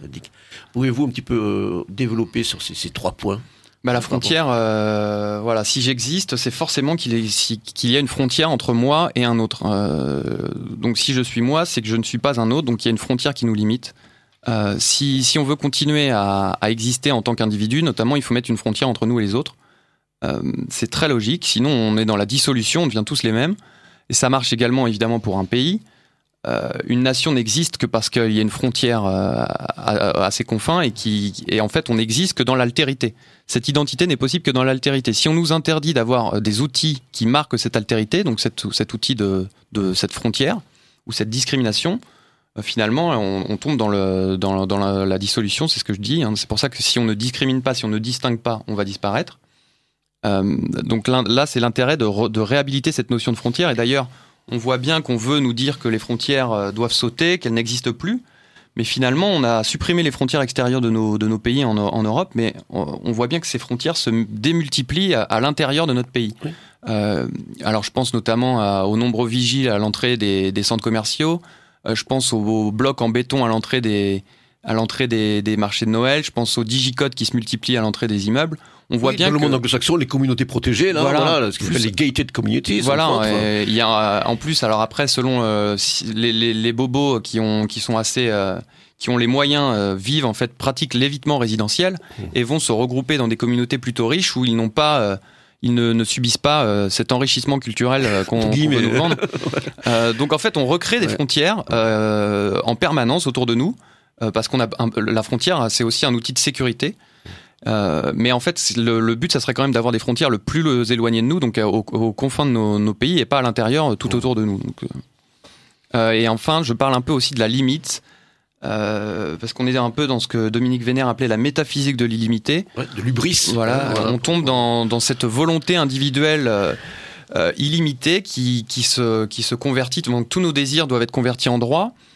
Et en fait, on, est incapable de, voir qu'il y a quelque chose qui nous limite. Alors, je pense aussi à cette, par exemple, cette idéologie du transhumanisme qui voit notre corps, notre corps comme quelque chose, comme un, une prison du, desquelles il faudrait briser les, barreaux pour nous augmenter. Donc devenir des humains augmentés, c'est-à-dire que nous serions là actuellement, nous, trois autour de la table, tous des humains diminués. Et ça, c'est on, voit cette, espèce de volonté euh, prométhéenne poussée à, pousser à l'extrême qui, voudrait, euh, qui voudrait en fait nous, nous, nous faire euh, oublier la sagesse antique et nous faire tomber dans la démesure. Surtout que c'est mis au service de l'individu. Voilà, la sécurité de l'individu. Parce que là, c'est vrai qu'il y a eu un débat historique au sein de, la nouvelle droite. Notamment, on revient encore à Guillaume Fay qui, lui, bon, a développé une, une certaine technophilie, mais mise au service justement d'une communauté, d'un peuple et de sa projection dans un, dans un destin historial, pour reprendre ce terme guerre. Bon, ce n'est pas l'objet de cette émission, ça pourrait faire l'objet d'ailleurs d'une émission, ce, ce, débat. Mais effectivement, là, on est dans euh, la métaphysique, la subjectivité, hein, pour reprendre aussi un terme qui est cher Alain Benoît. Exactement. Et donc, il faut qu'il est nécessaire qu'on puisse de nouveau opposer des limites à, la volonté individuelle. Euh, il faut comprendre que chaque humain est, déterminé d'une certaine manière et qu'il y a des choses qui, dépassent sa volonté, notamment sa culture, euh, les mœurs qui l'entourent, et on doit euh, revenir à un meilleur équilibre entre, euh, entre les droits de l'individu et les droits des nations à, préserver leur identité. Maintenant, on est dans une vision totalement droit de l'homiste euh, où seul l'individu prévaut. Politiquement, il n'y a que lui qui vaut, et même juridiquement. au contraire, il faut essayer de développer ce que Hervé Juvin appelle l'écologie des civilisations et le droit des peuples à, défendre leur, leur, continuité historique. Donc, penser que maintenant, il y a aussi des choses qui transcendent l'individu, notamment une nation, et que ces nations doivent avoir le droit ou la possibilité de mettre des limites aux droits de l'homme euh, pour, euh, pour défendre leur identité. Voilà, une nation, et puis bon, euh, pour reprendre aussi ce que vous précisez dans, dans le partie de votre ouvrage, et que qu'a fait aussi très justement Jean-Yves Le Gallou pour un ouvrage pour lequel j'ai invité, le, le, le, le, niveau, le stade de la civilisation, un impératif de survie et de, de perpétuation civilisationnelle et culturelle, comme vous le précisez. Exactement, parce que maintenant on est quand même dans, des, dans, dans un monde qui a un peu changé, donc la nation aura beaucoup plus de mal à faire valoir ses à se faire valoir sur, la, sur le plan politique euh, international. Donc il faut raisonner en termes de grands espaces, et ce que nous a appris euh, Carl Schmitt. évidemment, il y a quand même une unité civilisationnelle qui a pu fonder l'Europe, euh, notamment depuis la, philosophie grecque, et qui doit, qui doit nous permettre de nous entendre pour se défendre dans ce monde mondialisé où les autres pays n'ont pas décidé de rester dans une espèce de pacifisme niais et nous mènent une guerre économique notamment assez violente. Je pense aux États-Unis, à la Chine et l'Europe, euh, enfin la France ne pourra jamais se défendre sur ce plan économique si elle ne s'allie pas à ces, à ces, ces patries européennes qui ont, qui ont une, une culture et une civilisation commune.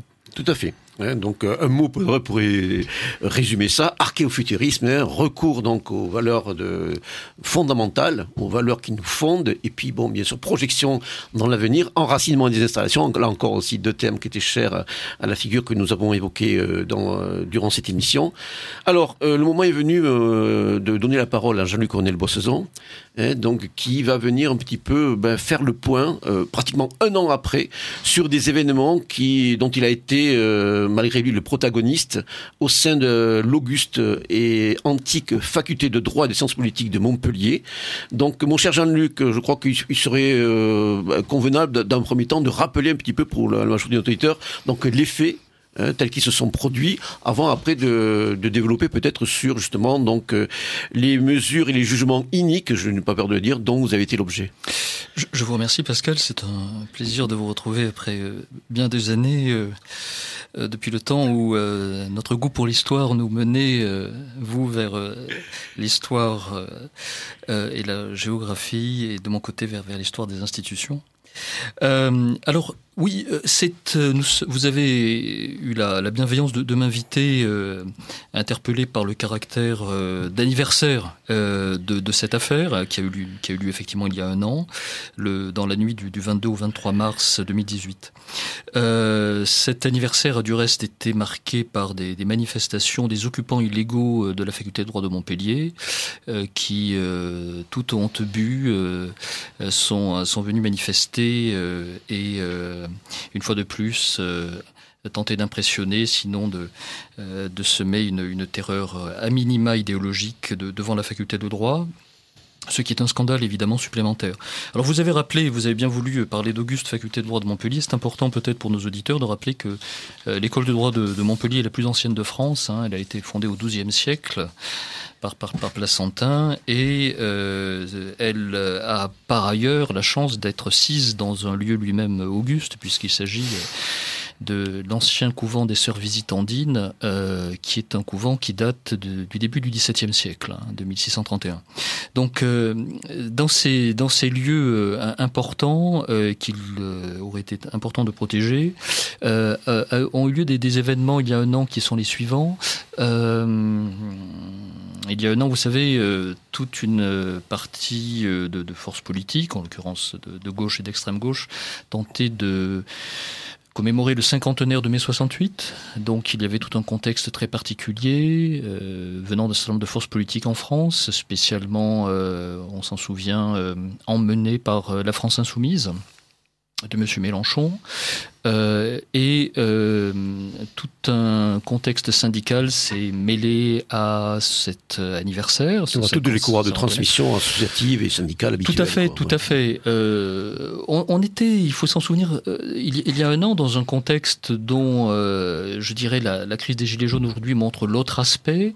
il y a un an, nous étions dans une contestation syndicale classique, mais déjà bouillonnante, avec un gouvernement qui avait affaire, euh, euh, à des grèves d'avocats, de, greffiers, de postiers, d'Air France. Mmh. Euh, et de l'autre côté, il y avait, on s'en souvient, les problèmes des ZAD, qui n'étaient pas encore réglés, notamment Notre-Dame-des-Landes. Mmh. Le gouvernement se trouvait donc dans une position, je dirais, enfin, il était quelque peu assiégé par, par, par la contestation. C'est dans ce contexte très particulier qu'a eu lieu dans l'université de Montpellier ont eu lieu en fait deux détournements de réunions qui ont été faits par un, syndicaliste euh, parfaitement identifié, euh, qui est aujourd'hui toujours élu syndical de l'Université de Montpellier, qui n'a toujours pas été poursuivi disciplinairement, alors qu'il est l'initiateur de ces événements. On est en pleine discrimination, hein, en l'occurrence, négative, en, effet. cette, ce syndicaliste a détourné deux réunions. Alors c'est un syndicaliste qui vient de la faculté de sciences récemment euh, réuni à la faculté de droit de Montpellier, il a eu un choc des cultures. L'université de Montpellier, traditionnellement une université de droit et de médecine, euh, donc euh, peut porter sur une culture de la, contestation et de l'occupation. Et une réunification récente sous la houlette du président de l'université de Montpellier a apporté évidemment une, autre culture. Et ce syndicaliste s'est empressé d'utiliser l'occasion pour réserver deux salles. Alors le motif était des réunions d'information à destination du personnel. Voilà. Euh, le doyen de la faculté de droit, euh, le professeur Pétel, a, tout de suite compris euh, ce dont il s'agissait. D'abord parce que l'individu dont je suis en train de parler est un euh, syndicaliste euh, très connu pour ses positions très radicales, dont il ne fait pas mystère sur les réseaux sociaux, et un certain nombre de, de, renseignements étaient parvenus au doyen, selon lesquels il s'agirait d'un détournement de réunion en vue d'une assemblée générale d'éléments extérieurs, d'activistes extérieurs. Euh, le doyen a donc refusé ces réunions et il a été contraint de les accepter par le président de l'université de Montpellier. Donc là, on se trouve malheureusement dans un jeu de pouvoir, euh, puisque le, président de l'université de Montpellier... Euh, qui en était à son troisième mandat, qui euh, visait un quatrième mandat, qu'il a du reste obtenu, euh, cherchait à eh bien, donner satisfaction aux nouvelles composantes euh, de son université et à ne pas ternir son image. Donc il a contraint le doyen à deux réunions. L'une a eu le mercredi, a eu lieu le mercredi 21 mars Aussitôt arrivé sur la réunion, on a vu qu'il n'y avait absolument pas de euh, réunion du personnel. L'amphithéâtre était plein euh, d'individus qui n'appartenaient absolument pas à la faculté de droit. Il y avait manifestement euh, quelques étudiants de la faculté de lettres qui appartient à une autre université à Montpellier, l'université Paul Valéry, et un grand nombre de, de d'activistes totalement extérieurs, dont un, certain nombre d'activistes très connus à Montpellier du, euh, du, réseau des squats. Euh, et euh, dans cette situation, nous avons très rapidement cherché à réagir et à ramener des étudiants de droit dans l'amphithéâtre. Les étudiants de droit ont fini par arriver, ont réussi à reprendre en main leur amphithéâtre, ont émis un vote et les étudiants de droit ont solennellement voté leur refus au blocage. Euh, le lendemain, jeudi 22 mars, grande manifestation dans tout le pays euh, pour le service public et jour anniversaire des événements de mai 68 qui ont en fait commencé le 22 mars. Euh, ce jour-là, le président de l'université force à nouveau le doyen à autoriser de la part du même individu une réunion publique, ce qui était évidemment, en l'occurrence, totalement suicidaire. Euh, pas de surprise, la réunion ramène les mêmes personnes que la veille, celles-là même que les étudiants de droit avaient euh, finalement repoussées par leur vote légitime, et au bout d'une heure, euh, ces individus, qui là viennent à 400 individus, vont transformer euh, la réunion en euh, assemblée générale. Alors très rapidement, ils vont euh, commettre des intimidations et des violences vis-à-vis des étudiants en droit. Le micro va être arraché à des étudiants en droit. Le doyen va être repoussé. Euh, et très rapidement, ils prennent le contrôle. Euh, on a des images de tout cela abondantes. Euh, on a des, des, individus qui viennent sur la chair, sautent à pieds joints sur la chair avec un drapeau rouge, en, en, en scandant des, des, des, slogans exotiques et crient Et la fac, elle est à qui? Elle est à nous. Voilà. voilà. Ah, Donc, ça peut impliquer, c'est-à-dire la perspective d'un saccage caractérisé alors, comme on a pu le voir ailleurs sur le territoire. Quoi. Bien entendu, ce, ce, ce saccage, non seulement a commencé dans l'amphithéâtre, mais il a été annoncé et revendiqué. C'est quelque chose d'absolument extraordinaire. Euh, euh, ils ont voté aux alentours de 4 heures de l'après-midi ce qu'ils appellent la reconstruction visuelle de la faculté, qui dans leur langage signifie le fait de taguer l'ensemble des bâtiments. Oui. Ils l'ont annoncé dans une faculté qui est un ancien couvent du XVIIe oui. siècle. Euh, dans la soirée, les violences ont commencé. Des étudiantes qui cherchaient à, à, reprendre la parole, des étudiantes en droit, ont été attouchées sexuellement pour être effrayées par les occupants. Leurs compagnons ont été euh, molestés et dans la soirée, euh, c'est carrément des jeunes chargés de TD, dont mes chargés de TD, ce qui a, euh, je dirais, entraîné ma venue, et un, un, de nos collègues qui ont été frappés, un de nos collègues professeurs de droit privé, a été frappé au visage, a eu la lèvre ouverte. Moi, j'étais euh, ce, jour-là, je euh, rentré chez moi assez tôt après mes cours. J'ai été appelé par mes collègues aux alentours de 10h30 du soir, euh, m'indiquant le chaos à la faculté, que certains de mes chargés TD avaient été frappés, euh, certains de mes collègues, et que il était dit que le préfet aurait exclu de faire intervenir les forces de police. Donc c'est dans cette situation, si vous voulez, moi je suis un des rares professeurs. Pas de problème. Mais c'est quelque chose d'absolument incroyable, euh, eu égard spécialement au fait qu'il y avait dans cet amphithéâtre un certain nombre de membres d'un squat immédiatement accolés à la faculté de droit, avec un oui. mur mitoyen.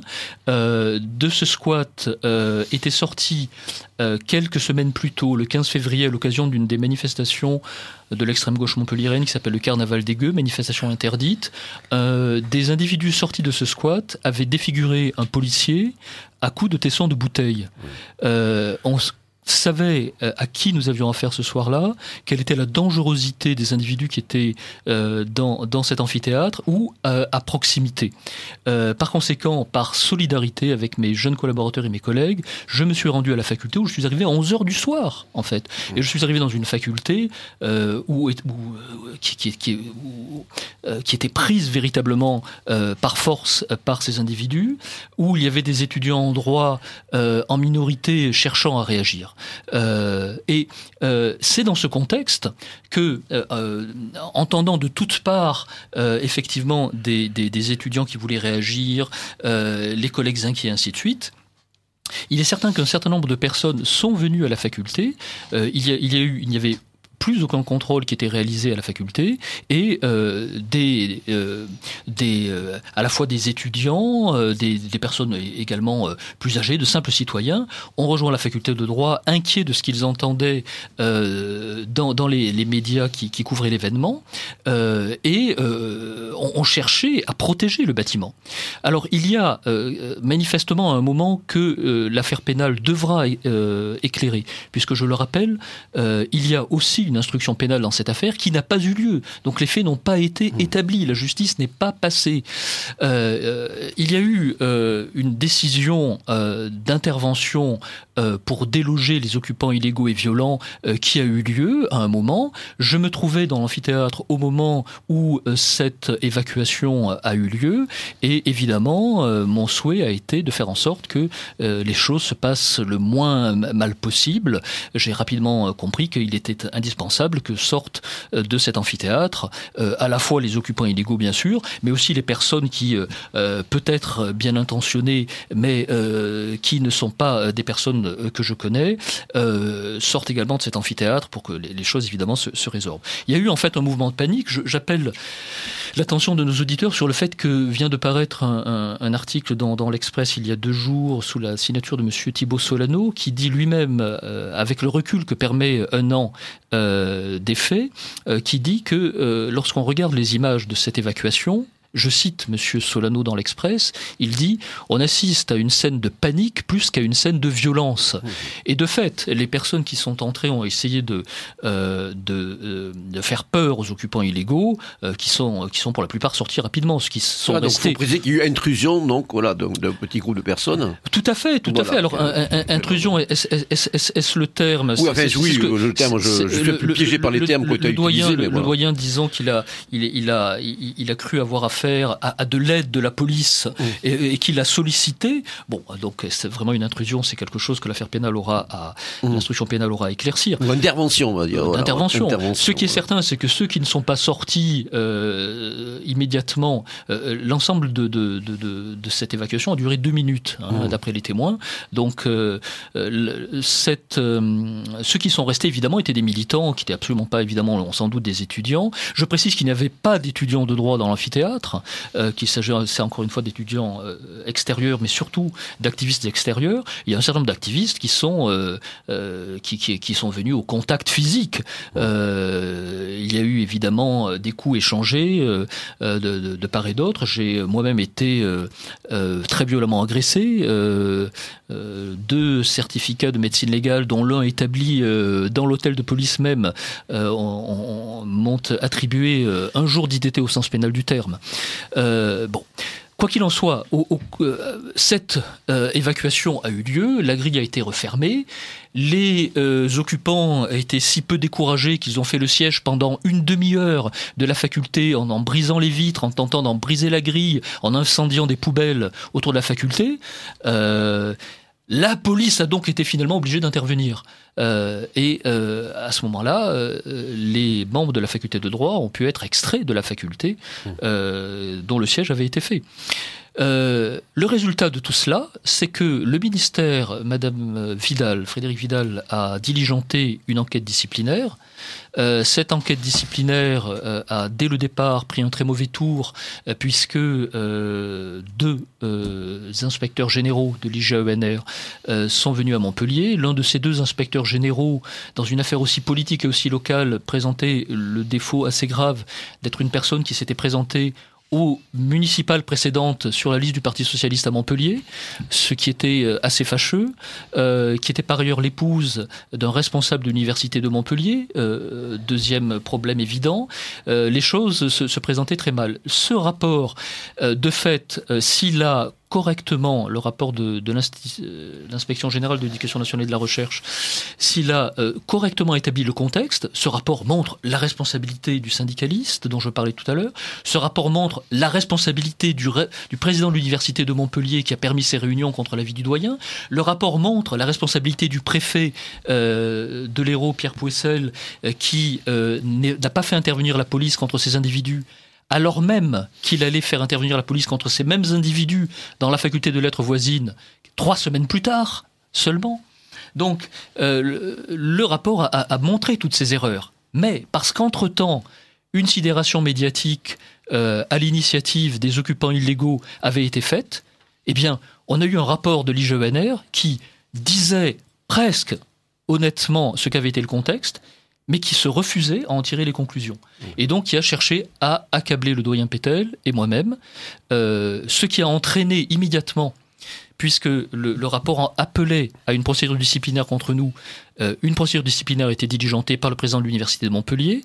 Euh, scandale supplémentaire, le président de l'université de Montpellier a demandé la délocalisation, de l'affaire pour qu'elle pour qu'elle s'éloigne de lui et de ses responsabilités. Nous avons donc été livrés à une université pour, les, pour laquelle nous sommes des inconnus une université qui est euh, l'ancien Paris 4 Jussieu, euh, donc euh, une, université qui n'a aucun rapport avec la culture des facultés de droit et de médecine dont nous sommes issus, une université par ailleurs qu'on sait politiquement bien très marquée à gauche, hein, Jussieu, à, divers égards, dans son histoire, dans sa présidence actuelle, ainsi de suite. Et cette, nous nous sommes retrouvés face à des inconnus un, chimiste de nationalité allemande euh, qui euh, euh, présidait la, section disciplinaire, un, physicien et deux professeurs de lettres qui ont fait une instruction totalement surréaliste, fondée presque exclusivement sur des témoignages d'occupants illégaux, la moitié des pièces du rapport d'instruction viennent du syndicaliste qui est lui-même l'instigateur. Euh, et alors, sans beaucoup de surprise, la décision de cette section disciplinaire nous a été totalement évidemment défavorable, euh, moyennant des vices de procédure euh, extrêmement nombreux. Non seulement défavorables, mais excessives. Ah, mais, mais, euh, mais, mais monstrueusement disproportionnées, puisqu'il s'est agi pour moi d'une révocation, accompagnée d'une interdiction définitive d'exercer dans tout établissement public, ce qui est évidemment... Toujours démesuré, quoi. Enfin, là aussi, on est voilà, dans, on, est dans la démesure Exactement. que votre invité euh, évoquait tout à l'heure. Euh, et, pour le doyen Pétel, euh, 5 ans de suspension sans rémunération, ce qui, eu égard à l'âge du doyen Pétel, est en fait une, mise à la retraite anticipée et donc et, également un, bannissement. Donc, je, me permets de rappeler que dans des affaires généralement beaucoup plus graves en première instance, ce ne sont pas du tout ces sanctions qui sont, qui sont utilisées. Je, me permets très brièvement pour terminer pour auditeurs de, rappeler deux, exemples. Euh, euh, en 2012, la section disciplinaire de l'université euh, de Bordeaux avait à sanctionner un enseignant-chercheur qui avait commis, je cite, une agression sexuelle sur une jeune personne handicapée dans le cadre de ses fonctions. La sanction de ce, cet enseignant-chercheur a été interdiction d'exercer pendant trois mois ses fonctions de recherche avec privation de la moitié de sa rémunération. Voilà. Un deuxième exemple, euh, en, euh, en, juin 2015, un maître de conférence et deux professeurs des universités de, l'Université des Antilles et de la Guyane se sont vus reprocher, dans une section disciplinaire délocalisée de Toulouse 1, euh, des malversations financières échelonnées sur une période de 15 ans. Le dommage, le dommage financier pour leur université était estimé à 10 millions d'euros. Euh, la sanction en première instance, c'est-à-dire ce dont je sors, a été un blâme, un simple blâme pour les deux premiers, et pour le dernier déféré, euh, ça a été une interdiction d'exercer des fonctions de direction pour une durée de 5 ans, sans privation de traitement et sans privation d'enseignement. jugement évidemment discriminatoire, on le voit, hein, deux poids deux mesures plus que jamais. Et nous ne sommes malheureusement pas étonnés, même si effectivement la lourdeur, en tout cas, de, de la sanction qui vous a frappé, bon, je veux dire, est là pour. Euh, sidérante, quoi, elle, est effectivement sidérante. C'est une, une décision euh, évidemment politique, comme l'a, souligné euh, mon très éminent collègue François-Xavier Lucas dans sa tribune du Figaro Vox, indiquant qu'en réalité, nous avions été sacrifiés à une sorte de, de, paix sociale que cherchait le ministre des Universités, empêtré dans sa réforme Parcoursup vis-à-vis des syndicats euh, d'extrême gauche tout particulièrement.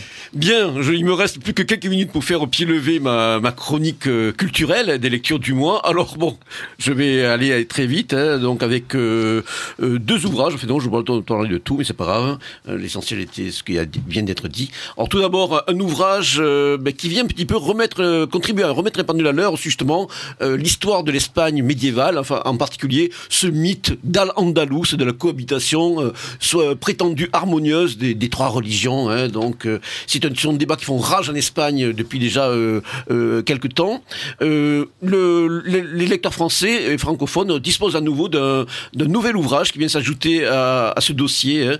Bon, nous avions déjà le, le petit que synthétique de Philippe Conrad dédié en 99 au Université de France, l'ouvrage de Séraphine Fanjoul, À l'Andalous, l'invention d'un mythe, la réalité historique de l'Espagne et trois cultures, donc paru en 2017 l'édition du Toucan, ainsi que l'ouvrage de Dario Fernandez Morera, chrétien, juif et musulman d'Al-Andalus, mythe et de l'Espagne islamique, qui était paru l'année dernière chez Jean-Cyril Godefroy. Mais désormais, il faut y ajouter l'ouvrage de Raphaël Sanchez Saus, intitulé Les chrétiens dans Al-Andalus, de la soumission à l'anéantissement, aux éditions du Rocher, donc qui vient là aussi préfacé lumineusement par Anouimas, qui resitue cet ouvrage dans le contexte des débats euh, passionnés qu'il suscite euh, en Espagne, vient aussi remettre les pendules à l'heure, toujours dans la perspective que nous avons tracée euh, au cours de cette émission, hein, c'est en fin de compte de retrouver donc le sens des limites, de l'enracinement et surtout bon, d'une mémoire historique concordante avec la réalité des faits.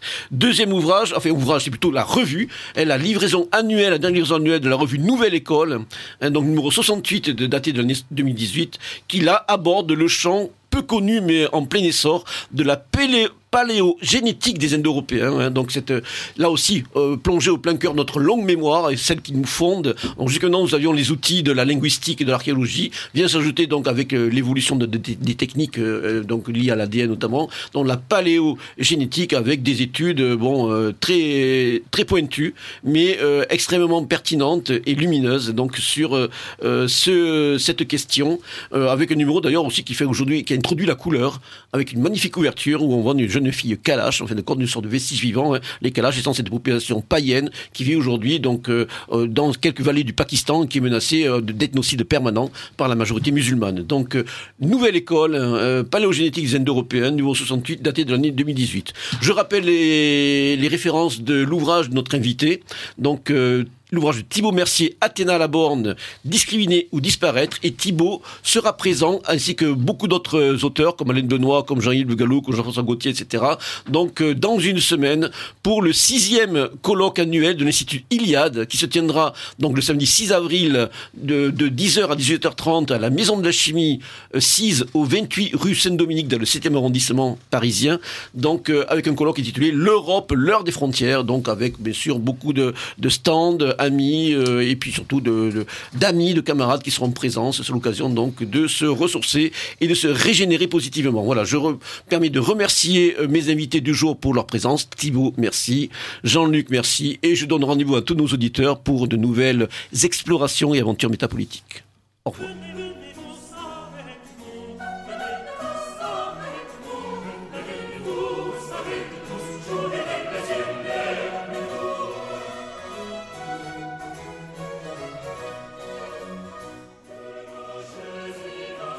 Vous venez d'entendre le libre journal de la jeunesse dirigé par Pascal Lassalle, diffusé en direct sur Radio Courtoisie le samedi 30 mars 2019 de midi à 13h30 et réalisé par Philippe.